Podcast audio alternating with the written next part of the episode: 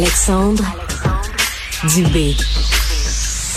Organisé, préparé, informé. Vous écoutez Alexandre Dubé. Le point sur la COVID, ben visiblement, on se dirige encore une fois vers une autre campagne de vaccination. Québec va dévoiler sous peu d'ailleurs les détails là-dessus. C'est ce qu'a dit le ministre de la Santé, Christian Dubé. On attend des annonces la semaine prochaine là-dessus.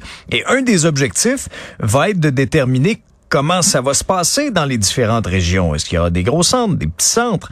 Euh, comment la campagne se déroule actuellement aussi pour ce qui est des personnes plus âgées, dans les RPA, dans les CHSLD notamment? Alors, bien des questions en suspens et pour nous aider à y voir clair, Jacques Lapierre est virologue à la retraite. Bonjour, Monsieur Lapierre. Bonjour, monsieur. Alors, vous vous attendez à quoi, vous, euh, de la prochaine annonce du ministre de la Santé, Christian Dubé? Ben, je pense que ce qu'il faut faire actuellement, puis c'est probablement ce qu'il va faire, c'est, c'est encourager les gens à aller se faire vacciner le plus possible. Donc, euh, on a raté un petit peu le bateau là, euh, au mois de mai en, Europe. Il y avait une grosse vague de COVID.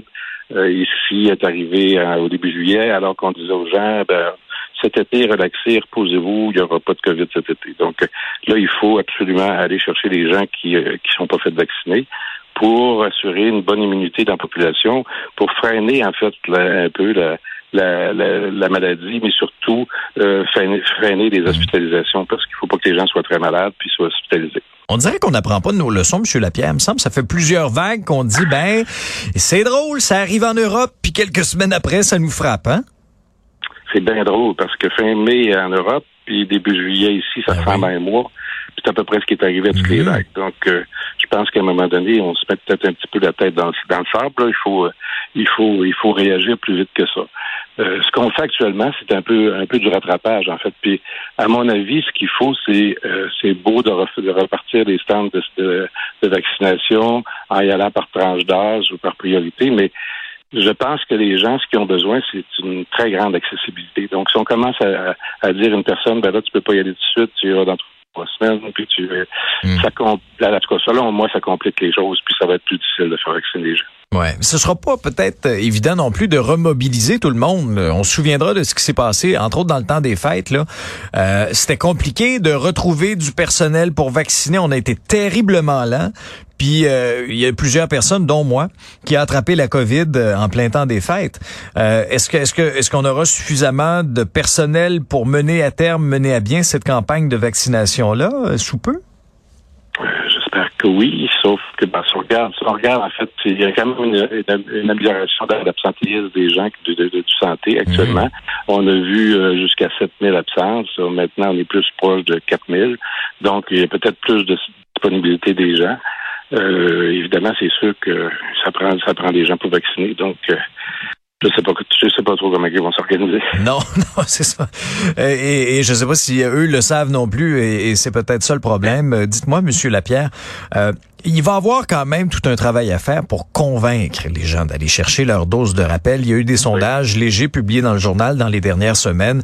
Euh, c'est pas, c'est pas un taux d'adhésion de 100%, loin de là, là ça va être difficile parce que les gens, euh, bon, il y a encore, euh, je pense que 57% des gens au Québec qui ont leur troisième dose, mhm. donc il y a encore beaucoup de gens à recevoir la troisième dose.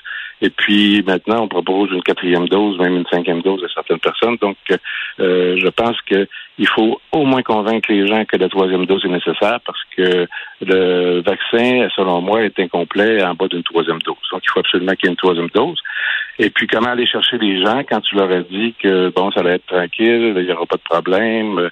Euh, évidemment, il y a beaucoup moins de gens malades, en tout cas au moins chez les gens vaccinés. Les gens sont moins malades, sont moins longtemps hospitalisés, euh, les symptômes sont moins sévères. Euh, je pense que c'est pour ça surtout qu'il faut aller se faire vacciner. Euh, il faut se faire vacciner aussi parce qu'à un moment donné, il faut protéger les gens qui nous entourent. Il y a des gens qui, qui, nous entourent qui sont encore très, très fragiles à la COVID, donc il faut, faut essayer de protéger ces gens-là. Mais euh, évidemment, quand tu as mis ça sur pause pendant un bout de temps, ben, c'est dur de repartir la machine puis convaincre les gens que bon, c'est le temps, on embarque. Ouais. Euh, pourquoi, selon vous, le, le gouvernement a a adopté cette approche-là cet été. Euh, L'approche de dire, ben, on rajoute rien, on vit avec le virus. Euh, il y a des vagues, des cas très très hauts, des hospitalisations très élevées. On se souviendra que des hospitalisations moins élevées que ça, là, on avait un couvre-feu. Est-ce que c'est en lien avec les élections cet automne? ça, je peux pas répondre à leur place, mais euh, j'espère que c'est pas ça. En fait, euh, je pense qu'ils ont été beaucoup trop confiants. Il faut, il faut être humble vis-à-vis ces, ces, ces épidémies-là de virus. Je pense que euh, penser qu'on est sous contrôle quand tu as rapproché près de de, de, de 2000, 3000 hospitalisations. On est encore à 2000 hospitalisations aujourd'hui. On dit, on dit encore aujourd'hui qu'il n'y a pas de problème des hôpitaux. J'ai même vu un médecin écrire la semaine passée que les gens qui sont pas des hôpitaux euh, pas d'affaire à dire qu'il n'y a pas de problème des hôpitaux ou qu'il y a des problèmes des hôpitaux. Ils connaissent pas ça. Donc, euh, moi, j'ai entendu dire auparavant que euh, s'il y avait plus de 3000 personnes absentes dans le réseau de santé, il était un problème. Euh, il en reste 4000, puis ils n'ont plus de problème. Fait que c'est, il y a des bouts qui sont un peu difficiles à comprendre. Mais euh, imaginez pour nous, imaginez pour nous, Monsieur Lapierre, vous, vous êtes un spécialiste, imaginez-nous. Oui. Ben moi, je suis un peu plus spécialiste des vaccins, c'est sûr, parce que moi, ce que je peux vous dire, c'est que ces gens-là doivent tous être vaccinés, mais, mais euh, encore là, il faut aller les chercher, il faut les convaincre c'est pas en disant qu'on n'a plus de problème dans les hôpitaux avec euh, encore 2000 hospitalisations. On, on, est, on a descendu à près de 900 hospitalisations euh, avant de dire euh, on déconfine. C'est remonté au-delà de 2000. Donc, même aujourd'hui, quand on me dit ça achève, il n'y a presque plus rien, oui, il y a des signes qui nous disent que ça diminue, euh, mais ça diminue tellement pas rapidement mm. que ça peut prendre un sens ou l'autre. Ça peut, ça peut continuer à descendre comme ça peut, comme ça peut remonter.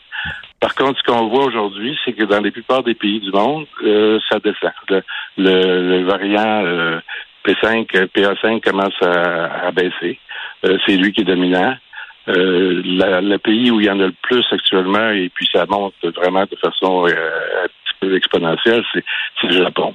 Donc, tout ce ah qu'on espère, c'est que à cause de ce grand nombre d'infections-là au Japon, qu'il ne nous apparaîtra pas un autre variant qui va venir mettre la, pagaille dans, le monde. Donc, euh, Mais là, présentement, il n'y a pas de remplacement vraiment pour BS5. Donc, hmm. théoriquement, on devrait s'attendre à un automne relativement tranquille. OK. Là, il y a toutes sortes de variants. Le, vaccin qu'on va nous donner, qu'on va nous offrir cet automne, est-ce que c'est la même recette qu'on a eue dans les dernières doses ou ce sera une nouvelle mouture qui est mieux adaptée aux nouveaux variants? C'est la même, la même recette qu'on a, depuis, depuis le début. Euh, il est encore efficace pour la prévention des euh, hospitalisations, maladies graves.